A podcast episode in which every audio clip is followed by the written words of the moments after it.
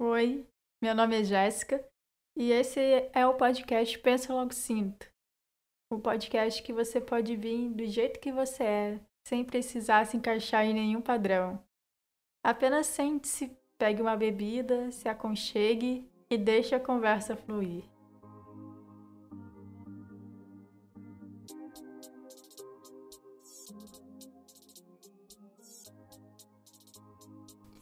Hoje a conversa vai ser bem pessoal. talvez role identificação, talvez não. Mas mesmo assim quero conversar com vocês, pois aqui todo mundo se escuta e se abraça virtualmente. Aqui é um local de acolhida e de desabafo. E mais do que tudo, um local de troca, não é mesmo?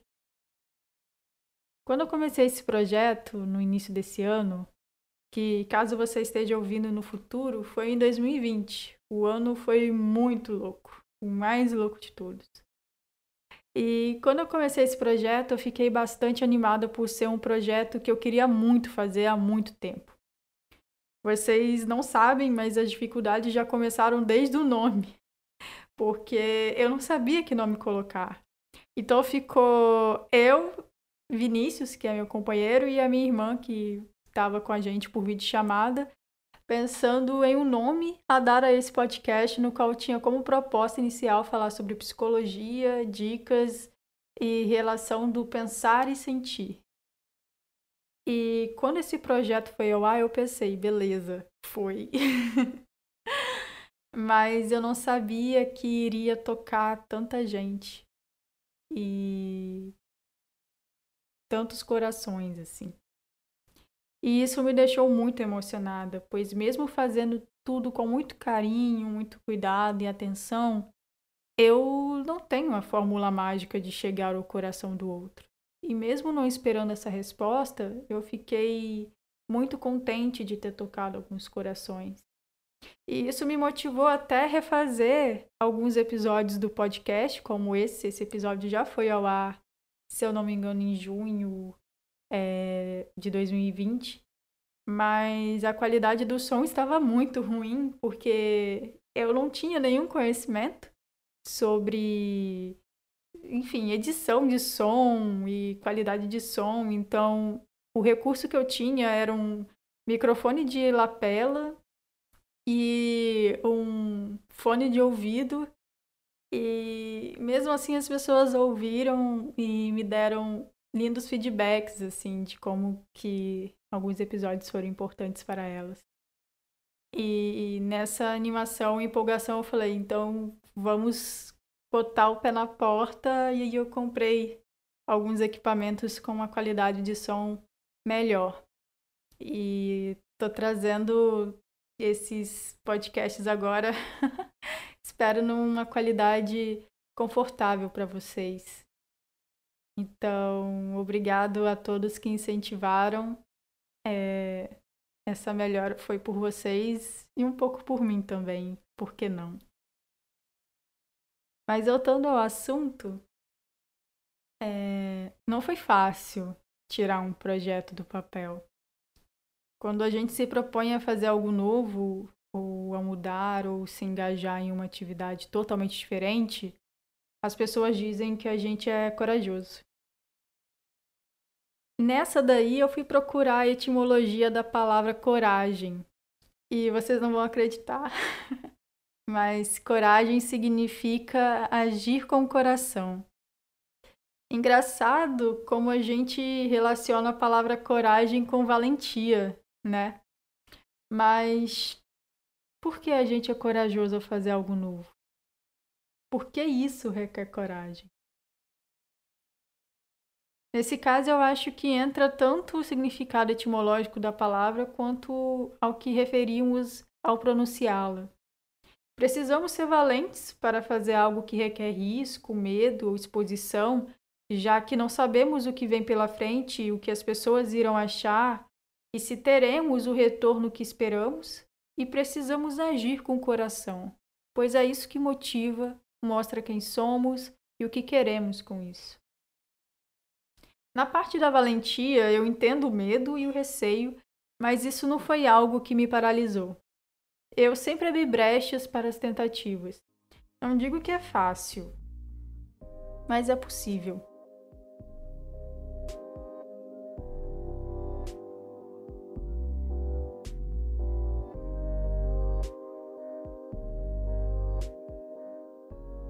Parte da minha vida foi ouvir o que as pessoas pensam de mim, evitar que elas falassem de mim e ignorar quando falavam de mim. Era bem cansativo isso. Mas foi algo que aprendi sozinha. Na infância eu não era chamada pelo meu nome. Eu era a filha do tio Toninho ou a filha da Rita. Simples assim. O engraçado é que a minha irmã também tinha os mesmos nomes que os meus. Então, quando chamava, as duas olhavam. E ser filha de alguém te coloca em um lugar de exposição. Ainda mais em um ambiente escolar em que todo mundo sabe que você é filha da pedagoga. E quem é filho de professor pedagogo ou algum gestor de escola em que você é o aluno no local em que o seu pai ou sua mãe trabalha, sabe que você tem que dar o exemplo. Com isso, me policiei muito durante a escola. Me engajava nas atividades propostas pelos professores, mesmo sem querer fazer algumas.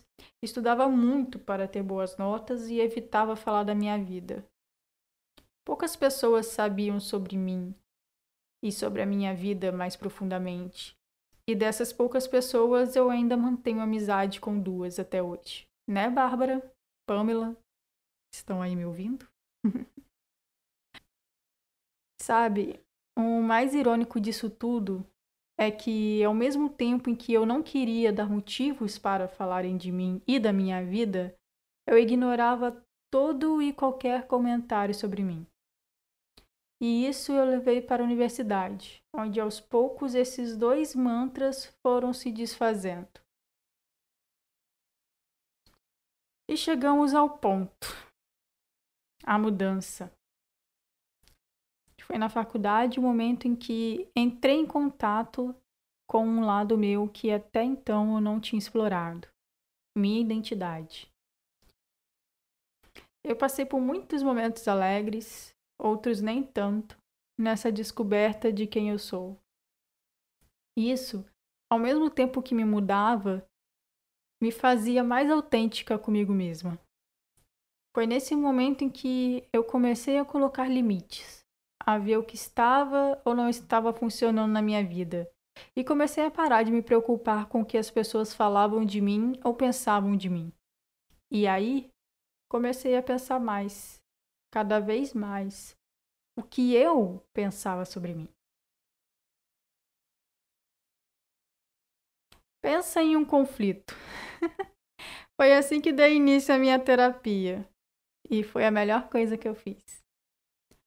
Agora a relação era eu comigo mesma. Minha autocrítica, meu lado criativo, minhas vontades, meus desejos, minhas conquistas, minhas dificuldades, era tudo ali. Tendo que lidar e gerenciar todas as emoções que vinham junto. E aí, pensando sobre isso hoje, eu vejo o quanto eu mudei. E como meu olhar sobre a vida mudou bem como os meus projetos também mudaram.